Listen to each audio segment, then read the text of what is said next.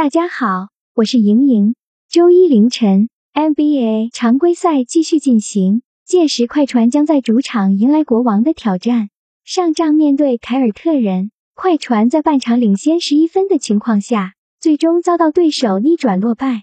此役保罗·乔治因伤缺阵，尽管科怀伦纳德获得队内最高的二十八分，快船全队多达六人得分上双。但是科怀伦纳德在比赛末段体力不支，并在关键时候连续两次进攻不中，快船只能接受失利的结果。保罗·乔治未来一段时间都需要长时间休养，而当家球星科怀伦纳德更要承担更多的责任。不过幸好快艇的后备深度十分足够，过去五仗球队均场得到一百二十分，攻击力十分出众。即使有球员缺阵，也不会影响到球队的进攻体系。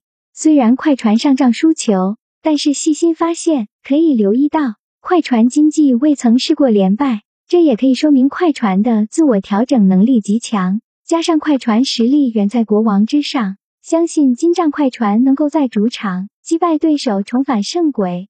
另一边，国王近期表现出色。他们接连击败鹈鹕、凯尔特人和掘金豪举三连胜。